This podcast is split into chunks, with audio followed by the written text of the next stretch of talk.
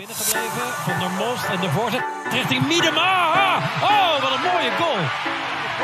Para o Brasil, zero para os Estados Unidos. Amar!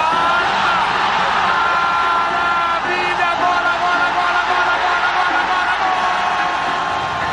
A run on that side, no foul given. Morgan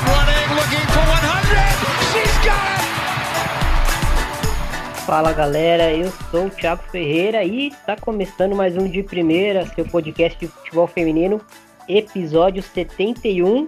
E hoje, um reforço novo, já vou apresentar, mas antes, lembrando sempre vocês de seguirem as nossas redes sociais, vocês encontram a gente no FF de Primeira, então arroba FF de Primeira no Twitter, Instagram e Facebook. Estamos no Deezer, Google Podcasts, Spotify, enfim. Fiquem à vontade para nos ouvirem. Vou começar aqui apresentando a nova contratação aí do, do de primeira. É, Rafa, Carolina, muito prazer em poder dividir esse espaço com você aqui. Seja muito bem-vinda à equipe do de primeira. Foi bem difícil, né? Foi uma contratação bem difícil, assim, né? Olá, gente, tudo bem?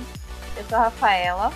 Deve ter muita gente que me conhece lá no Twitter, principalmente, que eu comento sobre é, do futebol feminino. É, toda categoria principal de base, aqui de Brasil, de fora, enfim. É, sempre tentando fazer um, um serviço para o futebol feminino e para os fãs da modalidade. Linda, meu companheiro de sempre, Bruno Bezerra. Tudo certo, Brunão?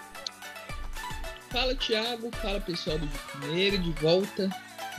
A correria tá um pouco grande, mas hoje tô aqui pra gente debater tem- um tema bem interessante aí. E é isso. Bom estar de volta. E Kátia Valentim, tudo certo, Kátia?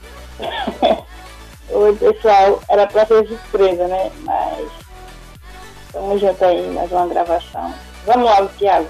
Não me perder, tô arretada. É isso aí, vamos falar hoje de um ano de Pia Sumhage à frente da seleção feminina.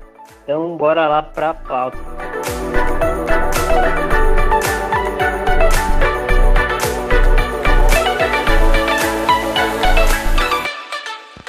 Podcast de primeira.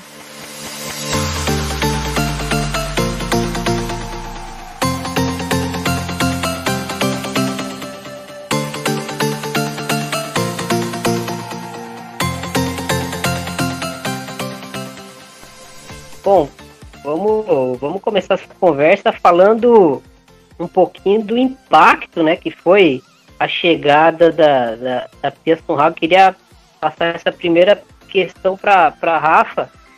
Rafa, como você viu na época é, a chegada da Pia, como você sentiu que, que, que o futebol feminino, assim, a comunidade do futebol feminino sentiu essa chegada da, da Pia Sumhage na seleção brasileira, uma chegada até inesperada, né?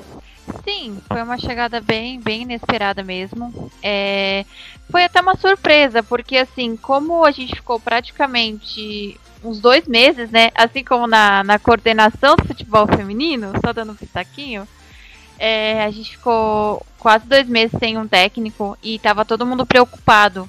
Qual seria o nome que iria assumir a seleção brasileira feminina? A gente tem um- muitos nomes bons aqui no Brasil, é, como Arthur Elias, Tatiele Ferreira, tava todo mundo especu- é, especulando principalmente o nome do Arthur, por conta do peso que ele tem na modalidade. E aí chega a Pia Sundhage, né, que ninguém... Muitas poucas pessoas imaginavam que seria esse nome para a seleção. É o nome de peso na modalidade. É, é uma pessoa que eu conheci pessoalmente. Ela é uma pessoa que ela realmente ama o futebol feminino é é uma pessoa que realmente está preparada. Não é à toa que ela ganhou dois ouros olímpicos com os Estados Unidos. E ela tá querendo. Assim, eu acredito que ela tá tentando fazer um bom trabalho na seleção. Mas foi um nome bem de peso e bem interessante para ser estudado, é, para ser para assumir a seleção brasileira. A Pia chegou aí, como a Rafa descreveu, é uma treinadora com uma história gigantesca, né, dentro da modalidade, mas ela não estava não tava em alta, né, Bruno Bezerra? Ela não, não chegou ah, vindo de um grande trabalho, ela chegou no momento que ela estava em baixa, mas mesmo assim com, com muito impacto, né? É verdade, a Pia ela chegou à seleção brasileira após um trabalho de certa forma surpreendente com a Suécia. Né? A Suécia que vinha numa, numa entre safra, né? Talvez, até conseguiu uma, uma semifinal de Eurocopa, se eu não me engano, em 2013. Veio de uma Copa do Mundo ruim. A, a Suécia foi eliminada das oitavas em 2015 né? Caiu, passou como terceiro colocado no grupo dela, caiu, se eu não me engano, para a Alemanha. Foi para a Alemanha nas oitavas de final e fez uma Olimpíada que de certa forma surpreendeu, né? Tomou um 5 a 0 do Brasil na primeira fase e reverteu na semifinal e perdeu o ouro olímpico para a Alemanha, justamente. Né? Então o trabalho da Pia, de certa forma, já vinha sendo, vamos dizer assim, bom razoavelmente bom. Ele saiu pós-Euro 2017, né? a Suécia foi eliminada para Holanda, que veio a ser campeã daquela, daquela Eurocopa. Né? E a Pia surge nesse novo trabalho que é a seleção brasileira. É um, um desafio para ela.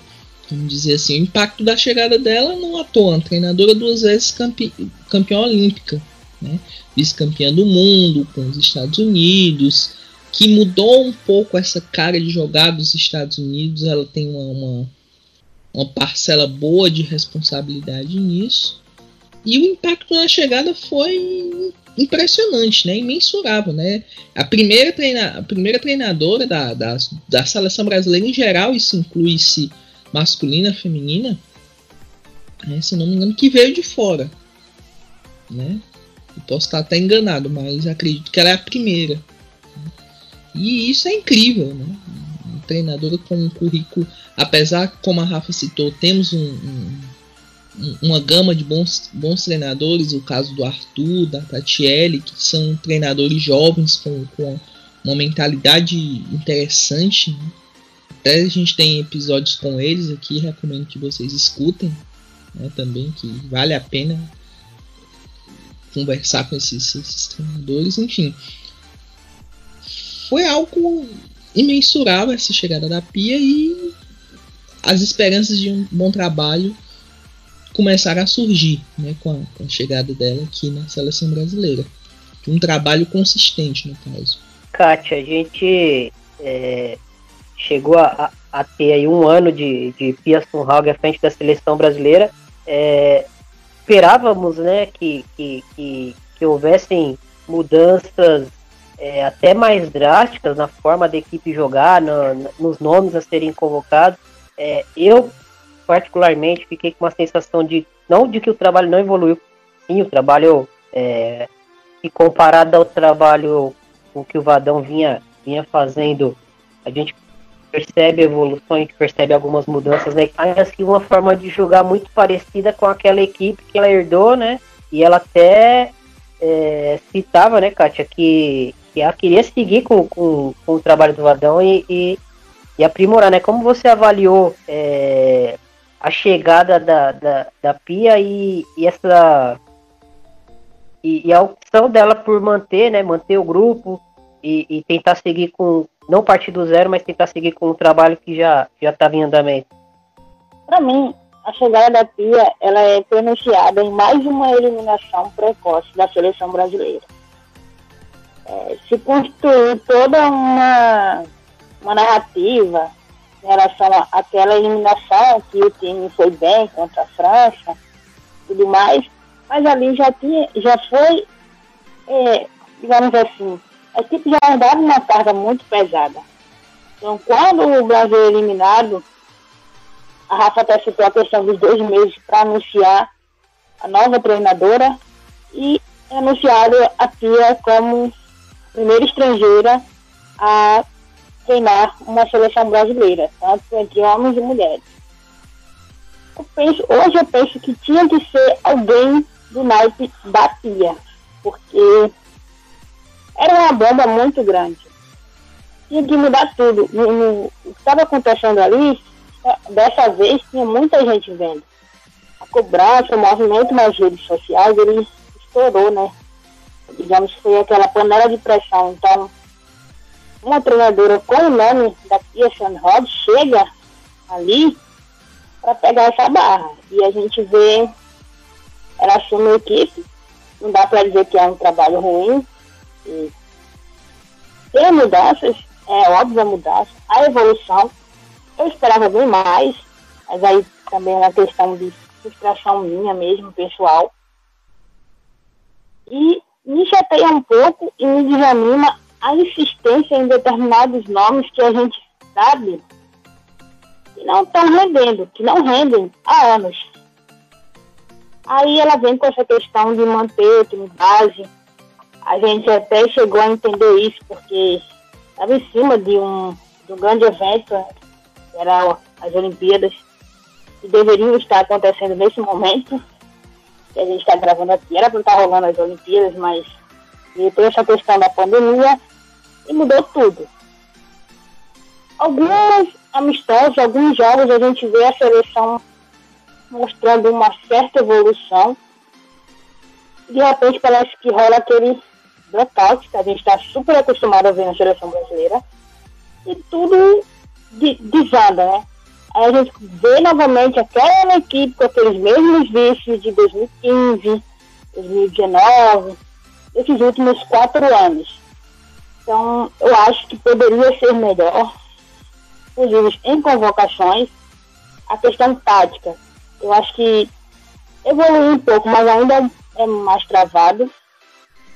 Mas a, a maior questão da, que ficou em, em foco com a chegada da treinadora são dois problemas que a seleção brasileira tem há muito tempo. A parte física, principalmente a parte mental. O Brasil perdeu dois torneios com a Pia por não ter um mental legal. Parece que a equipe ela não consegue ser uma equipe decisiva, não consegue ser o que a gente costuma falar fria. Eu vou, eu vou inserir agora um áudio do Rafa Alves do Planeta Futebol Feminino. Ele vai fazer uma observaçãozinha sobre esse um ano de, de Pia Sundhage, na opinião dele, na visão dele, enfim. Vamos ouvir e a gente já volta. Olá, amigos de primeira, é um prazer falar mais uma vez com vocês. Hoje para falar de desse um ano aí com Pia Sundhage à frente da seleção feminina, né? E a gente pode citar aqui já alguns triunfos que ela conseguiu nessa seleção e para mim um dos principais foi diluir essa responsabilidade que antes estava somente nas costas da Marta, né? A gente fala isso bastante, mas acho que talvez seja o principal ponto que ela conseguiu evoluir nesse um ano de seleção brasileira.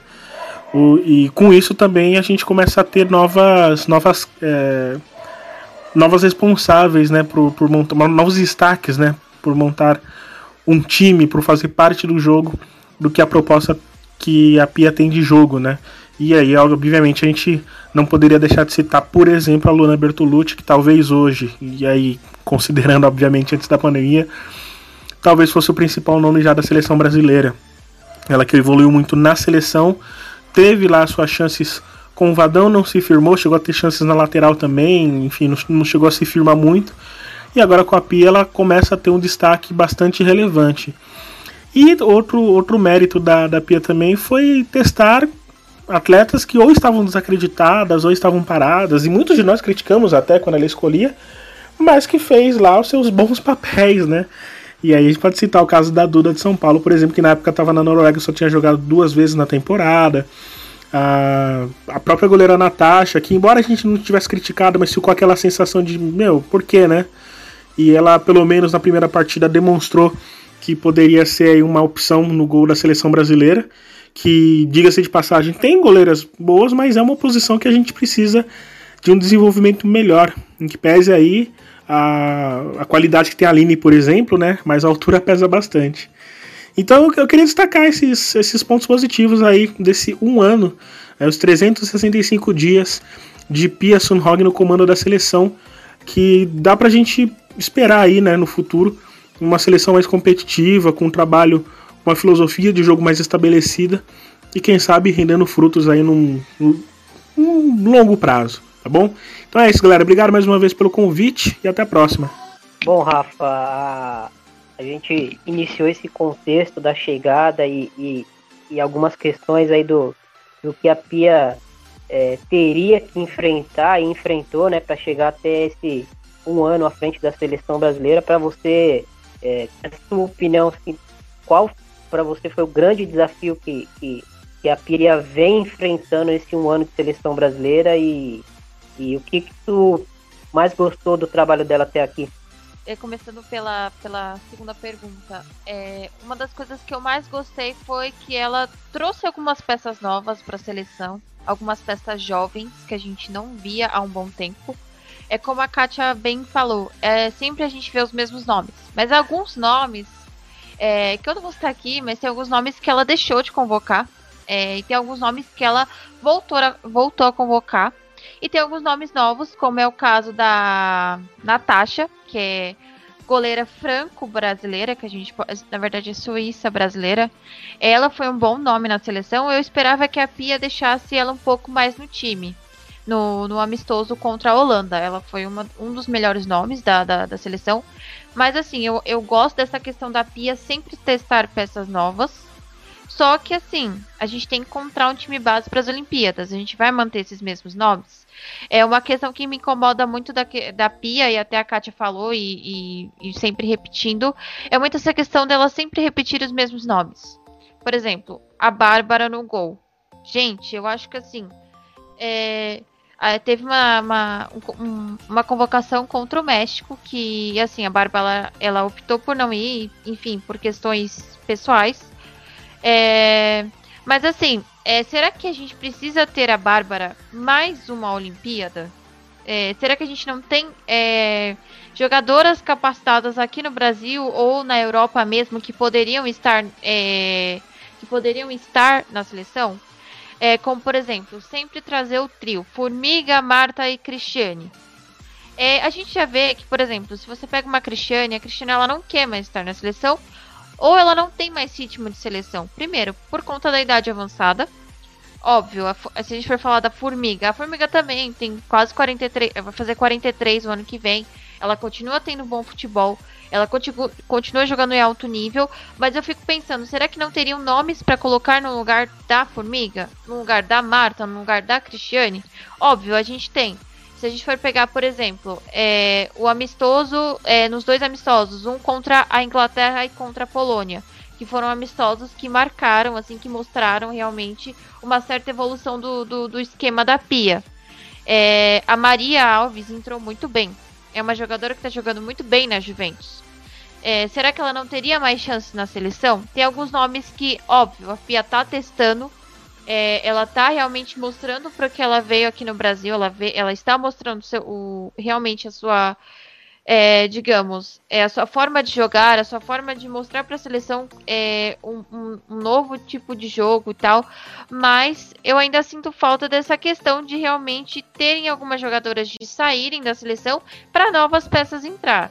E, tipo, essas peças também conseguirem ter uma constância é, de convocações na seleção, como é o caso da Maria Alves. Eu senti falta dela nas outras convocações que teve com a Pia, como foi o caso do torneio da China, é, depois foi a questão aqui no Brasil mesmo.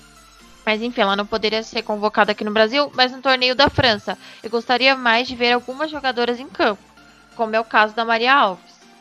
Eu gostaria muito que ela, que ela fosse mais convocada, como outras jogadoras. Eu, eu acredito que é uma coisa de é, a gente a Pia ela vai muito ver a base do Brasil. Então assim, tem jogadoras da base que para mim já deveriam estar na seleção principal, como é o caso de uma Angelina. Tipo, ah, eu não, não é chamar toda a convocação, mas as jogadoras serem testadas junto com o grupo da seleção principal. É fazer uma integração entre a base com a seleção principal. Eu acho que falta um pouco mais disso, porque a gente tem nomes muito bons na sub-20, que é muito bem comandada. É, e assim, eu acho que tem alguns nomes que já deveriam sim ter alguma chance na seleção de a seleção principal, até para pegar um pouco mais de experiência. Não é só ficando numa sub-20. Essas tem jogadores que já deveriam estar numa seleção principal. Bruno, aproveitando o, o gancho da Rafa, é, eu concordo com, com, com, quando ela diz que, que falta, né? Falta essa, essa minutagem essas jogadoras mais jovens, não porque elas vão ser protagonistas agora, mas porque são jogadoras que, que quando a gente precisar né, dessas jogadoras é, em campo, elas precisam estar tá, tá ali habituadas, tá ambientadas com a camisa da seleção. E você também vê é, um, uma defasagem histórica nessa questão de, dentro da seleção, né, nessa questão de preparar essas jovens jogadoras é, para um protagonismo futuro. A gente ainda, ainda vive muito de, de, de Marta, de Cristiane, de Formiga, que são grandes jogadoras, ninguém está discutindo isso mas a gente percebe que, que quando uma delas se lesiona, quando a gente não pode contar com alguma delas, sempre entra alguma jogadora numa, numa fogueira, que foi o caso da Luana na Copa, né? E depois da Copa a Luana é, cresceu, evoluiu muito na seleção brasileira. É, a gente pode até dizer que ela é a grande protagonista desse primeiro ano aí da, da Pia Sunhag, mas a gente lembra que ela quase não tinha jogado pela seleção brasileira, né, com o Vadão, e, e teve que até iniciar jogo de Copa do Mundo uma situação até meio estranha, né, Bruno? Você acha que você concorda? Você vê que existe é, um, um, uma defasagem com relação a, a, preparar essas jovens jogadoras? Concordo plenamente com a Rafa. Acho que falta um pouco dessa transição. Vou pegar só um exemplo bem, vamos dizer assim, preciso que é o da Alemanha, sim, que é, é é, o campeonato que eu acompanho mais, a seleção que eu tenho uma, uma proximidade já mais, vamos dizer assim, desde 2007 acompanhando a seleção feminina da Alemanha. Mas se você for perceber, a Alemanha ela tem essa transição, ela é bem cadenciada, né? Então, vamos supor, uma jogadora que nem a Leopolds. A Leopolds passou pela sub-16, sub-17, sub-18, sub-20 e entrou na principal já com uma certa bagagem na base e uma certa transição. Vamos dizer assim, ela já estava preparada para chegar à seleção principal. É o mesmo caso do Gwen, da própria Pop também, que foi destaque no Mundial Sub-20, se eu não me engano, foi até artilheira até. No Brasil a gente não tem isso ainda, né? Não tem uma jogadora que assim, ela na base, a gente prepara as nossas jogadoras da base para elas chegarem na seleção principal já acostumadas com uma certa bagagem, não. É meio que do nada. Né? A, gente depende muito de nomes que não vão ser eternos, né? Na seleção brasileira. O que eu digo muitas vezes, né? A, a formiga não é eterna com a seleção brasileira, nem Marcos, nem Cristiane. E precisam de reposições. Precisam surgir jogadoras que, que façam esse trabalho, né? Então, como, como foi citado, a Luana foi o grande nome dessa primeira, desse primeiro ano da, da Pia. Uma jogadora que teoricamente pouca gente conhecia aqui no, no, no cenário nacional e que surgiu como uma grande, uma grande, uma grande surpresa e uma surpresa bem positiva, né? Que a Luana é uma jogadora extremamente versátil, é uma jogadora que está se destacando no PSG, tanto que renovou por mais uma temporada. E ela foi a grande protagonista, como foi citado, né? Uma jogadora de 27 anos já, mas que tem ainda uma, uma carreira bem, bem bastante cheia pela frente, né? E o que eu notei foi que essa questão da, transi da, das jogadoras mais jovens, sem bagagem ainda, na seleção brasileira, acho que foi o ponto que chamou a atenção. Né? Se você for pegar a média de idade das, das jogadoras brasileiras, não é uma média de idade tão, tão baixa. Né? Então a gente tem jogadoras de 30, 28, 27, enfim. Enquanto outros países já tem uma média de idade mais 23, 24 anos. A nossa média já é um pouco mais elevada. Claro, a Pia Sunhag, em, em, em, certos aspectos, ela gosta de trabalhar com medalhões, né? Não sei se vocês lembram, mas na, na, nos Estados Unidos ela gostava de jogadoras, trabalhava com jogadoras mais experientes até. Mas foi justamente na época dela que ela começou a soltar jogadoras jovens, né? Vale lembrar, Alex Morgan foi vamos dizer assim, a heroína na repescagem para a Copa do Mundo de 2011 com a Pearson Hag, né? Enfim, acho que tem essa questão de, de preparação e tal. Mas se fosse citar um aspecto que seria, para mim, seria como o, o, principal essa, essa, vamos dizer assim, essa transição da jogadora da base para a seleção principal, esse intercâmbio que precisa ser bem feito e ser bem feito da forma correta.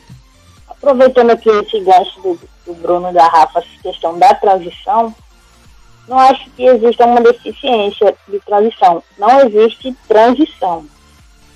É, a gente tem inúmeros exemplos de jogadoras que fizeram toda a base da seleção, estourou a idade e simplesmente some. Não é mais cogitada na seleção principal. É, eu vou citar alguns nomes. É, o que a gente ainda tem que ver em Andressa Alves, Andressinha, Chum, Mônica e a gente, entre outros, que a gente não já viu eu acredito que já vimos bastante, são mais de quatro anos delas. Então, por que jogadoras como Julia Bianchi, que fez pela base, chegou a ser capitã na base nunca foi para seleção, nunca jogou na principal, eu digo assim, com frequência, dois, três, quatro jogos, nunca teve uma sequência. Mas não vai para Bianca Gil, que foi e é uma, uma jovem jogadora que costuma se destacar em todos os campeonatos que joga porque ela não tem uma chance na principal. Cadê a transição? Cadê isso? Para que existe uma base se ela não é vista? Porque são jogadoras que estão bem, mas só são lembradas na lista de convocação daqui a 5, 6 anos. Você perde todos os melhores anos dessas atletas.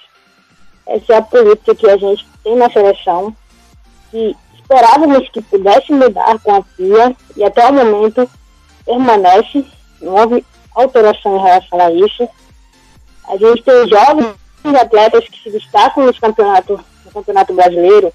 É, a Angelina em 2018, 2017, a, a Vicky Albuquerque em 2019, e não há.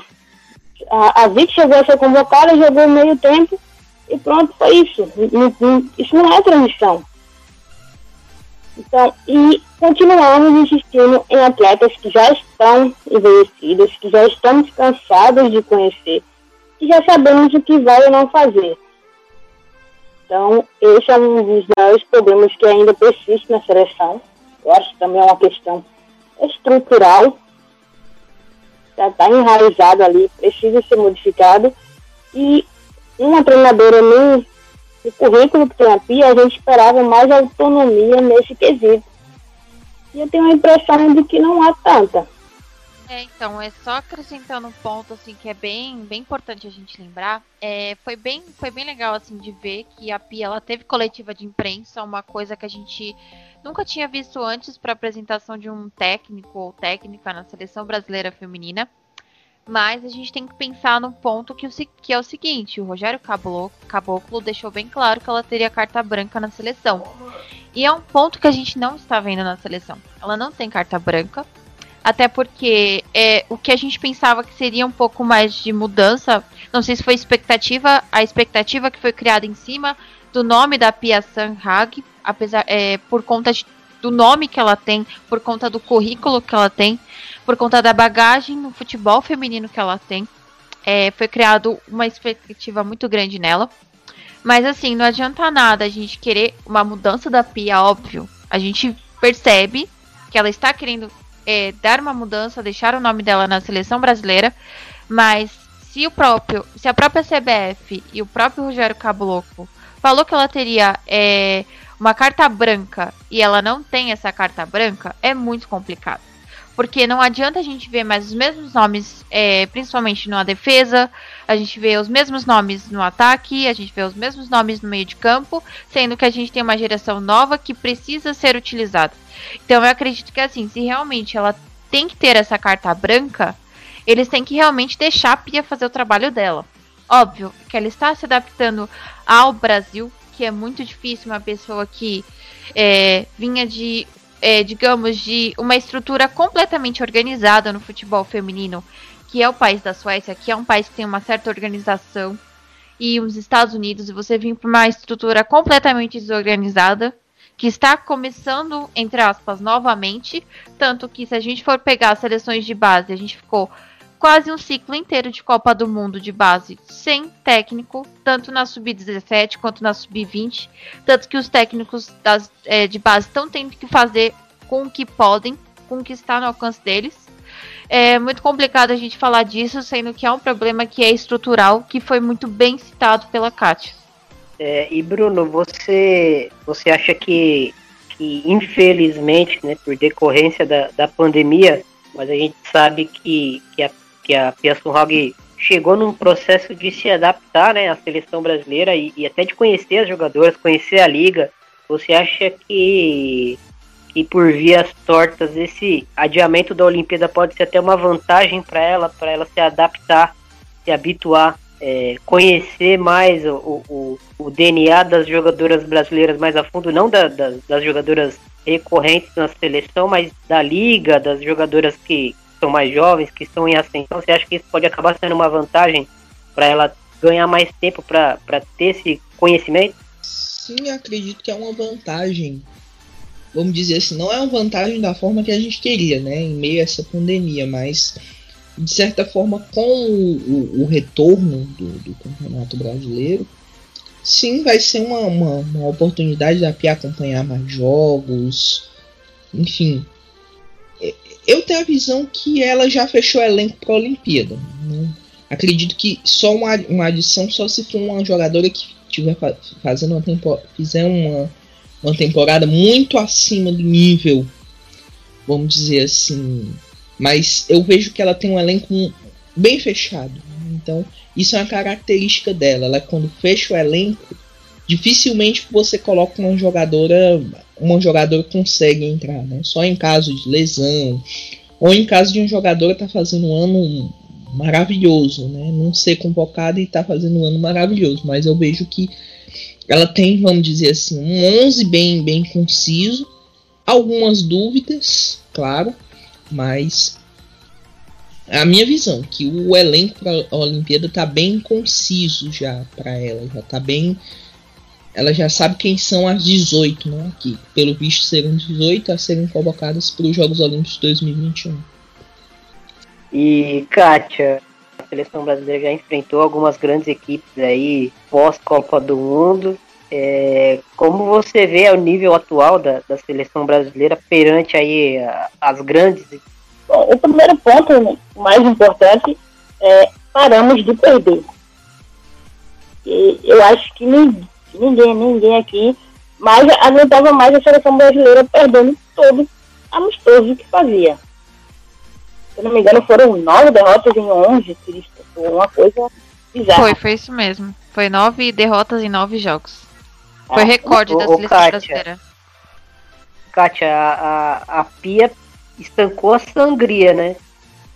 Então ela foi lá e deixou o curativo. Para, vamos parar de sangrar, agora vamos caminhar. O Brasil fez alguns jogos muito legais de se assistir, principalmente quando as, contra as de menor expressão. A gente consegue, conseguiu ver uma certa evolução. Em alguns momentos ficava bem clara a ideia de jogo da Pia. Que a gente não via isso há muito tempo, eu não conseguia nem lembrar mais um, um modelo de jogo na seleção. Era aquele 4-2-4 maldito, e até hoje ainda nos persegue. E em frente às seleções, acho que a gente chama aí de World Class, né? Fez um, jogo primeiro tempo ruim, contra a Inglaterra naquele amistoso. Mas ela fez algumas mudanças, fez alguns ajustes e o Brasil voltou bem diferente para o segundo tempo, tanto que conseguiu sair com a vitória. Eu acho que o, o divisor de águas ali para a gente ver o que andamento estava o trabalho foi o torneio da França. Ali escancarou muita coisa. Parte física, ideia de jogo que não estava encaixando, com outra uma seleção que dá um pouco mais de trabalho. A seleção sofre bastante, principalmente na defesa, que é um problema de anos e anos, sempre foi um problema, e aparentemente vai, vai continuar sendo durante um bom tempo, até ela conseguir aquele, um, encontrar as peças ideais.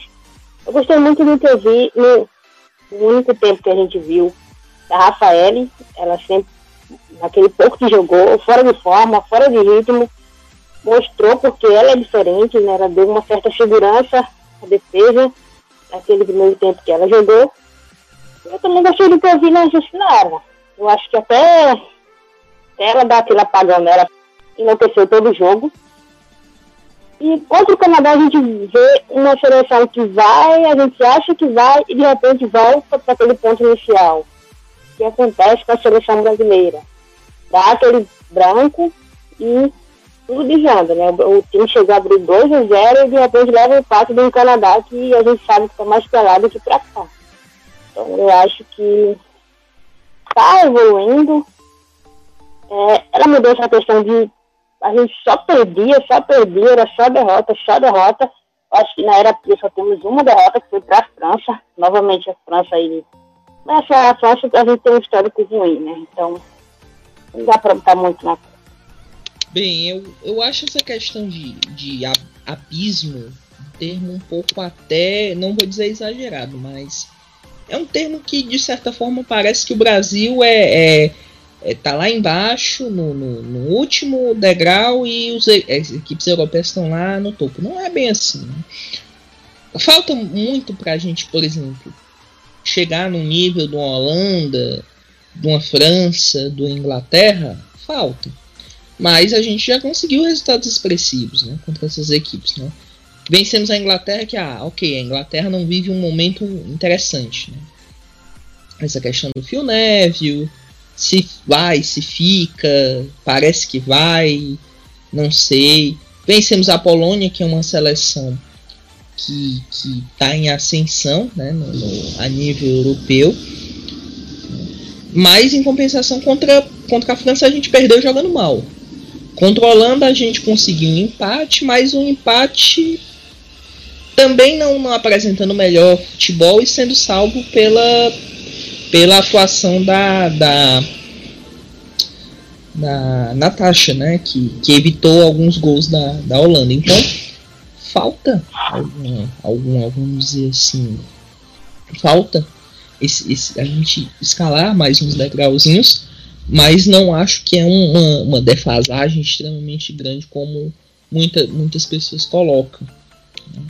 Claro, não é do dia para noite que isso acontece. Então, tem que, tem que dar tempo ao tempo e tem que pegar esses erros que, que aconteceram nesses jogos e de certa forma corrigir, né? Eu fiz até um texto lá no plano do futebol feminino falando um pouquinho sobre essas evoluções da, da Pia, o que é que ela pode melhorar nesse, em termos táticos e tal. A gente pode até eu posso até colocar no, novamente esse texto para a gente coloco lá no meu Twitter para a gente conferir aí e ver o que é que foi mudado, né? Caso teve algumas mudanças táticas interessantes e que podem ser importantes né? a nossa seleção brasileira. Eu diria que precisamos de mais Antônios e menos certos nomes que acho que todos aqui imagina quais são. É, Rafa, a gente já, já citou ela aqui uma vez, mas acho que a gente precisa falar um pouquinho mais dela. É, Luana Bertolucci, qual é a importância dela para nesse um ano de, de, de Pia Sunhag à frente da seleção, é, tanto pela aproximação que ela tem com o idioma, é, tanto pelas valências dela dentro de campo, que casam muito bem com, com, com a forma como a equipe joga. Ah, eu é assim, observando muito os jogos da Luana, ela foi a única jogadora que nos 11 jogos ela atuou. Então, assim, ela ganhou uma importância muito grande dentro da seleção brasileira. A gente percebe muito é que ela é, ela tem um, não digo um dos segredos, mas ela é uma das peças-chave dessa seleção brasileira feminina porque ela representa muito uma palavra que a Pia está procurando em todas as atletas que ela quer que vá para a seleção. Principalmente, é, eu digo no sistema defensivo, que ela quer que tenha essa versatilidade. Ela quer que as atletas é, elas tenham uma versatilidade é, e sejam atletas, digamos, flexíveis, é, que consigam é, ao mesmo tempo ser defensivas é, e também ao mesmo tempo conseguirem ser ofensivas. A Luana ela vai representar muito bem essa questão. Nesse caso, a Luana ela é uma atleta muito versátil. É, o jogo que ela mais demonstrou isso foi contra a própria Holanda.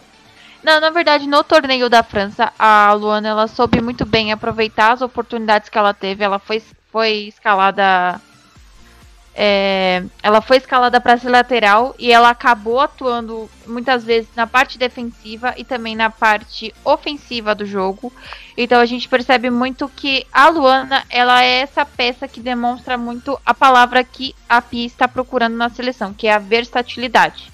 É, tanto que a gente pegar também o um nome como a Érica, que é uma atleta, se a gente pegar algumas atletas que estão na seleção e que são do Corinthians, como é o caso de uma Érica, é, como é o caso de uma Tamires, que são atletas um pouco mais versáteis, né? No caso da Érica, ela no começo da carreira dela, ela era um pouco mais, digamos, mais meia e ela acabou é, indo, ela acabou, digamos, indo mais para o sistema defensivo, é, mas no Corinthians ela é uma atleta versátil.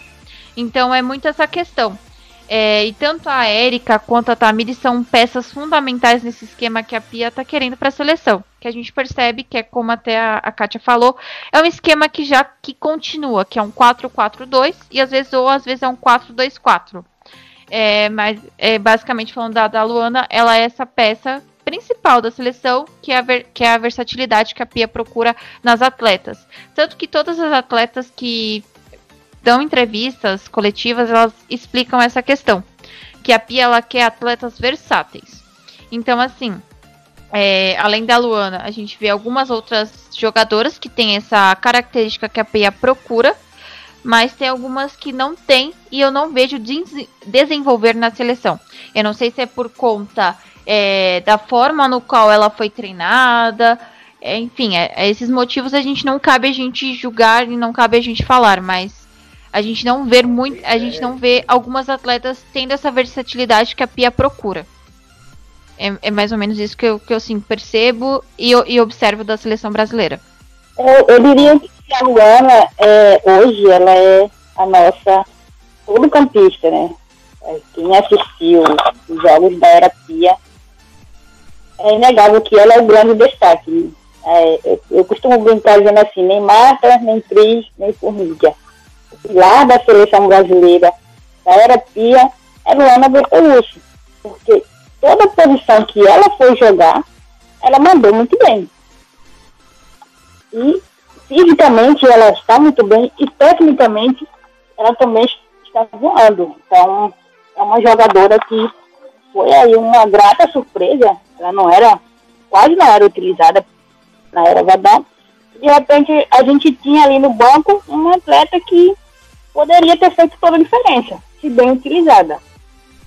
E outro ponto importante que eu queria ressaltar é o espírito de capitã. A seleção brasileira não fazia um tempo que não tinha isso. E quando ela coloca a braçadeira, muda. A gente percebe que muda. Ela tem aquele espírito. A relação dela com os colegas, a relação dela, a gente vê nas redes sociais, a interação delas com, com as suas colegas de time. E isso tudo é importante no, no vestiário. E se o vestiário também faz diferença dentro de campo. Então, eu acho que tecnicamente, fisicamente e a presença da Luana hoje é extremamente importante para o time. Bom, assistindo esse um ano de, de Pia à frente da seleção, a gente percebe que que ela manteve as duas linhas de quatro, como vocês é, bem disseram, né? Aquela dupla de ataque tradicional, é, tentando, é, assim como o, o, Vadão falava muito na época dele, né? Tentando trazer essa, essa questão desse jogo mais físico para a seleção brasileira e, e, e por vezes é, colocando algumas jogadoras que, que a gente pode até questionar e, e debater se, se era o momento, se tem é, até qualidade para estar numa seleção brasileira. Mas independente disso, a gente percebe que a ideia dela é trazer é, aquelas extremas pelo lado, mas jogadoras que consigam fazer todo o corredor, né?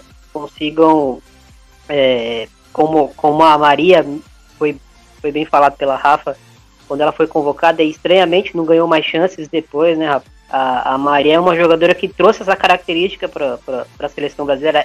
Ela é muito versátil e quando ela jogou aberta pelo lado, ela é essa jogadora que, que tem esse pulmão para fazer o corredor todo, para fazer todo o lado do campo. É, eu percebi que a Pia tentou fazer isso com a, com a Chu Santos, da, da Ferroviária, que é uma jogadora que está numa, numa ótima fase, mas eu sinto que a Chu é uma jogadora que, que, que ela é mais para atacar as costas da última linha é, é aquela extrema de, de infiltração, uh, mais do que ser uma, uma jogadora que vai ficar é, sendo assistente ali de lateral, fazendo o corredor todo. Eu percebo que ela se desgasta muito fazendo esse tipo de, de, de serviço. Então, se, se é a ideia da equipe ter esse tipo de jogadora e se a característica do atleta não casa, talvez é, não seja o nome correto, a não ser que ela, que ela mude a ideia do jogo, enfim, o, o que é o que não parece, né? Mas eu queria queria passar para a Rafa é, que dentro desse contexto de desse, desse, tipo de jogo que a, que a Pia tenta trazer, com esse, esse jogo mais físico, com tentar aumentar a intensidade é, de jogo da seleção brasileira que, que historicamente é, um, é, uma equipe que, que tem muitas camisas 10, né? Tem várias craques, mas não é uma equipe que está tão condicionada a pressionar 90 minutos. É, a gente já falou um pouquinho aí do, do, desse trio histórico da seleção, mas é, será que não é o momento para testar uma Ludmilla, para começar a dar mais minutos para uma Ludmilla é, como centroavante, né, não como, como ponta? A Ludmilla que vem ganhando minutos sim com a, com a Pearson Hogg, mas é, oficializar, né, a Ludmilla, parece que a Ludmilla ela, ela vai ser sempre um step é, da Cristiane, Cristiane que eu sou fã, tá? Mas é, eu acho que agora o momento é da Ludmilla começar a ganhar minutos, começar a ganhar é, mais protagonismo ali na, na, no comando do ataque. Queria saber de você, Rafa, qual é a sua visão sobre a Ludmilla, se é o momento da Ludmilla agora na seleção? Então, é, no caso da Ludmilla, o que, que a gente pode perceber? É que ela é uma jogadora que ela está sendo utilizada, é, não digo que de forma errada, é, eu digo muito que ela está sendo utilizada ela está sendo utilizada de uma forma que eu acho que não está dando certo. Ela não está encaixando na seleção. É, eu acredito que a Ludmilla é um pouco mais avançada. Ela é uma jogadora de muita velocidade, isso é fato, a gente percebe muito. Até por conta do histórico dela, né? Que ela antes ela era atleta de atletismo e ela foi para o futebol. É, ela tem essa arrancada muito boa, a gente percebe principalmente nos jogos do, do Atlético de Madrid, que ela é uma jogadora, muitas vezes ela dá muitas assistências, né? Ela é uma das, das jogadoras líderes de assistências do, do Atlético de Madrid. Ela é uma jogadora ótima nessa questão de velocidade e de arrancada, mas eu acho que ela não deve ser utilizada como ponta na seleção. É, eu acredito que ela seria, ela contribuiria, contribuiria muito mais sendo utilizada como uma jogadora é, mais avançada no ataque mesmo, para ajudar nessa criação, nessa articulação e na criação de jogadas e até mesmo para finalização. É, agora também, falando não só da Ludmilla, uma outra jogadora que eu acho que deveria ser utilizada de uma outra forma na seleção é a Tamires. A Tamires ela é utilizada de lateral e a gente sabe muito bem que a Tamires para marcação não a marcação não é o forte da Tamires. É, a gente vê muito no Corinthians ela é utilizada de ponta e é assim, é essa forma que ela deveria ser utilizada. Se a Pia quer manter o esquema de um 4-4-2 ou um 4 ou um 4-2-4, mantendo essa linha de é, quatro defensoras, eu acho que ela deveria utilizar a Tamires e a Ludmilla de uma outra forma. Ah, óbvio, se ela quer utilizar um 4-4-2, então mantenha a Ludmilla um pouco mais avançada como uma das duas atacantes, ou até mesmo um pouco mais centralizada, sendo uma centroavante que é muito a função da Ludmilla. A gente percebe que ela é ou atacante ou uma centroavante, e assim como é, que foi tocado aqui, a Tamires. A Tamires deveria ser utilizada de uma outra forma, como uma primeira ou uma segunda volante, e não como uma lateral, como ela vem sendo utilizada na seleção. É, eu não sei se é uma coisa de tentar insistir nessas peças, ou a Pia está tentando fazer alguma mudança. Alguma mudança. É mais ou menos isso que eu percebo muito do trabalho e acompanhando os jogos da Pia e dessas duas jogadoras na seleção. Brunão, é, a última provocação aqui, vou, vou, hum. vou invocar o nome da Debinha. É, podemos dizer que a Debinha é a melhor brasileira em atividade hoje no, no planeta e, e, como você vê é, a importância dela para a seleção hoje, quem sabe aí um protagonismo maior no, no futuro? Hoje sim. Não tem como não negar, né? A jogadora brasileira que está mais se destacando fora do, do cenário nacional. Tanto que tem mostrado isso pelo Courage né, na, na, na WSL. E a, a, questão tática que, que foi levantada, interessante essa, essa parte da Ludmilla, só pegando gancho nesse, nesse, nesse, tema, que eu acho bem, bem interessante, é que a Ludmilla no Atlético de Madrid ela joga como centroavante. Né? Quando tinha a companhia da Jennifer Hermoso, que está no Barcelona, a Jennifer fazia a função de, de da entrelinha, né? Entre, era uma, era uma. A gente até comentou na, naquele podcast, né? Era uma, uma 9 que na verdade é uma 10, né? O caso da, da, da Jennifer Hermoso. Né? E a Ludmilla fazia muito essa função de, de, de centroavante, de movimentação e tal. E tem feito também nessa temporada. Fez nessa temporada, né? 2019-20. E concordo com a Debinha, acho que é a melhor jogadora que. Melhor jogadora brasileira fora, né? Do, atuando fora do país. Tem sido muito importante sim na, na seleção brasileira. Acho que ao lado da, da Luan, né, a jogadora que mais tem evoluído com a Pia Sunhag, tem mais tem adquirido mais bagagem na seleção brasileira. E eu até recomendo a leitura do, do, da, do texto da, da Cynthia Barlin lá pro, pro blog dela lá no Globo Esporte, que ela fala um pouco sobre essa questão da Debinha, né? Que a Debinha não tem interesse em ir para a Europa, né, que eu acho uma pena, né? Que infelizmente a WSL é uma liga que é muito inconstante, né? E pelo nível que vem jogando, a Debinha hoje encaixa em muitos times europeus, times europeus de topo até, né? A gente pode citar diversos times hoje que estão lutando na Liga dos Campeões. Isso é um, um, spoiler nosso. A gente vai fazendo gravações aí sobre a, a Women's Champions League.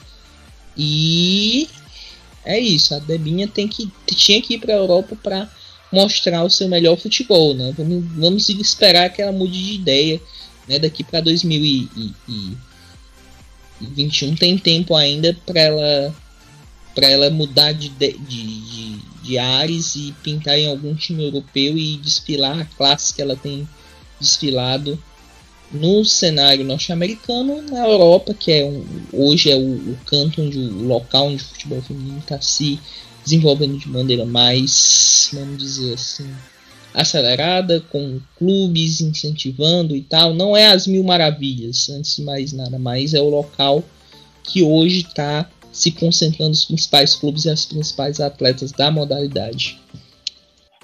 Eu acho que é negável, a gente não pode negar que a Debinha faz temporada incrível.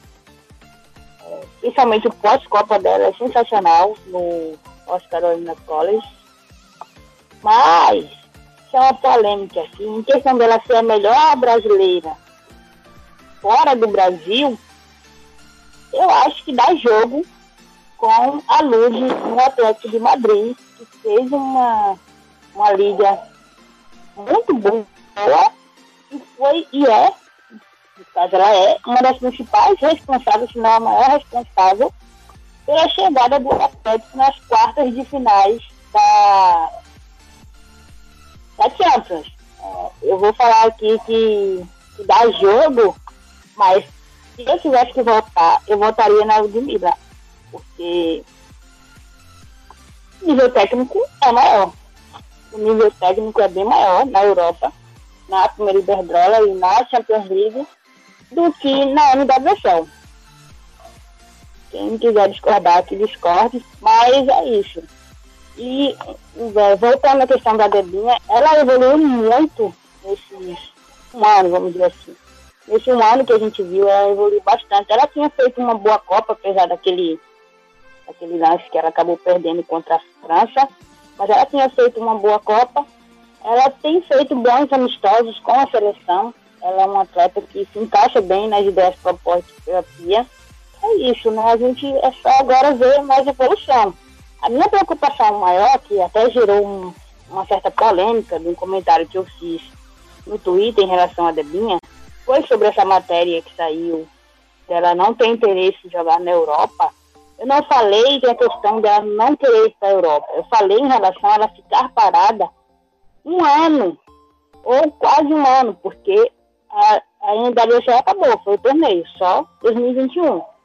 Então, como que fica a Debinha e a Marta sem jogar quase um ano, no caso da Marta, mais de um ano, e a gente está se preparando, ou deveríamos estar nos preparando para jogar uma Olimpíada. O nosso objetivo é ganhar medalha, é chegar nas cabeças. Nossas principais atletas não podem ficar paradas um ano. Por isso que eu falei, gerou até uma polêmica. Teve uma, uma, uma pessoa que comentou que eu estava é, enfim, gerou essa polêmica assim e eu continuo nessa tese. Eu acho que tem que ter uma gestão de carreira em relação a isso. Não pode cogitar ficar parado um ano. Nesse caso, é bem esse ponto que a Kátia tocou e até eu ia falar. É, a Debinha, ela tem futebol para jogar é, em times, nos melhores times da Europa. É, eu acho, eu achei muito errado ela ter falar isso é, sim, errado, porque assim, ela tem futebol para jogar na Europa, ela tem futebol para é, quem sabe jogar uma Liga dos Campeões, jogar em, em, ligas boas na Europa, como uma Liga Espanhola que está tendo um, um crescimento, uma Liga Francesa, uma Liga Alemã, ela tem futebol para isso. Então, assim, ela que é a artilheira da, da, da Era Pia, com seis gols, ela falar uma coisa dessa, eu acho que assim, a NWSL é a NWSL, esse, por exemplo, eu acompanhei essa edição, todos os jogos, praticamente todos os jogos eu vi. E assim, não foi aquele futebol que a gente esperava. É... E nesse caso, eu acredito que é assim, a, a Debinha, ela foi a melhor jogadora do torneio pelo, pelo North Carolina Court e ela fica, continuar nesse time, sendo que a gente não sabe qual vai ser o rumo da liga, se vai ter mais jogos até o final da temporada. E é uma coisa a ser questionada. Será que não teria. É, será que a NWSL ela não poderia ter um campeonato completo? Óbvio. Ah, você quer disputar numa sede única? Disputa numa sede única, mas eu acho que teria sim como ter mais futebol. Tanto que a gente não viu grandes atletas dos Estados Unidos jogando nessa liga, porque um torneio com 30 dias ter 23 jogos, aonde já se viu. Em nenhuma liga a gente vê isso. Em nenhuma grande liga a gente vê isso. Então, assim, eu acho que a Debinha deveria, sim, pelo menos, se emprestar. Se não quer ir pra Europa, então vem pra uma liga brasileira. Pra ela, pelo menos, manter o ritmo. Né? É, não dá para assim continuar. E a Marta mesmo, se a Marta ela tem esse objetivo de ir para as Olimpíadas também, é uma jogadora que não tem que ficar parada. A Marta vai ficar quase, quase duas temporadas sem jogar por conta da, de, do que aconteceu com Pride e tudo mais. Mas duas jogadoras, principalmente uma Debinha, que ainda tem futebol para render por mais 5, 10 temporadas, tanto em clubes quanto na seleção brasileira, querer ficar parada por quase um ano, é, dependendo do time, aí eu acho que não é legal e eu acho que ela deveria repensar um pouco isso, até como a Kátia falou, para um plano de gestão de carreira dela. Porque ela tem futebol, ela é também uma das peças principais é, no ataque da seleção brasileira. Então ela deveria repensar isso e deveria sim se emprestar. Se não for para a Europa, então vem para uma liga brasileira.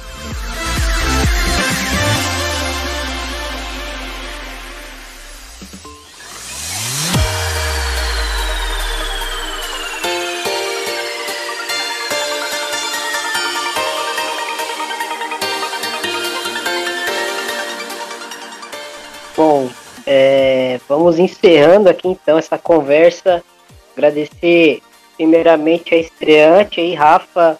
Muito obrigado por fazer parte da equipe agora, né? Acompanha muito o trabalho do, do Diário Feminino, é um, uma grande referência.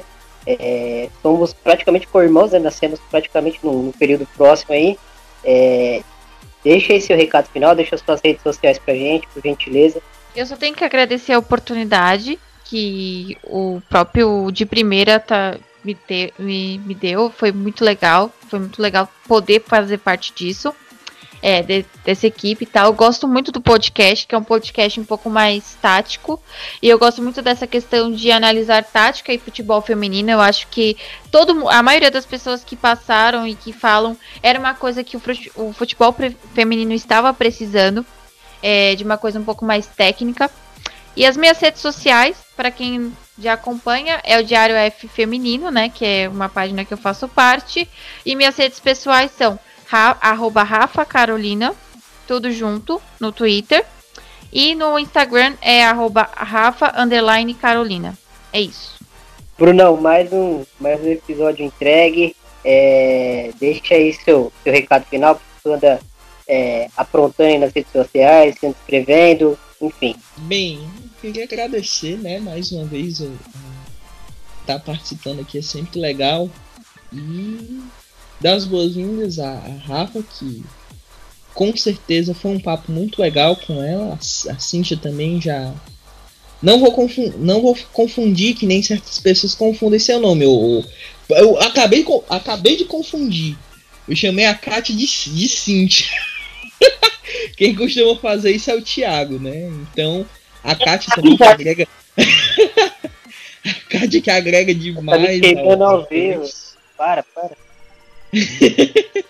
Enfim, muito legal o bate-papo, a gente falar sobre esse ano da. Esse, um ano de personagem na seleção brasileira, o que melhorou, o que não melhorou, as perspectivas para as Olimpíadas de 2021, é isso. Nas redes sociais eu tô no, na, no Twitter com arroba underline. Esses dias eu fiz uma análise lá no Medium falando do Bayern de Munique. Inclusive o Bayern de Munique é um time que encaixaria muito bem para a Debinha, né? Se ela quisesse jogar na Europa. Eu adoraria ver ela na Bundesliga, né? A gente tá só com a Letícia, que agora tá no. Que já está na Eintracht Frankfurt, né? Quem sabe outra brasileira na, na Bundesliga seria muito legal. E é isso, obrigado e até a próxima com mais conteúdo aí especial para vocês, ouvintes do, de primeira. Valeu, Brunão. É, Kátia, que não é Cintia.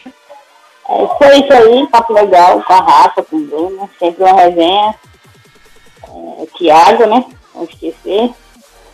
É isso, pessoal. Tem no Twitter, no arroba Cátia Valentim e o Diário F Feminino, arroba Diário F Feminino. Vocês encontram a gente lá mais conteúdos sobre a modalidade que a gente tanto gosta. É isso aí, gente. Muito obrigado a todos os participantes, muito obrigado a todos os ouvintes. E sempre lembrando, estamos no arroba FF de primeira nas redes sociais. E você também encontra a gente nos agregadores aí de sua preferência. É, muito obrigado mais uma vez por ouvirem. Tchau e até a próxima. Valeu, gente. Tchau.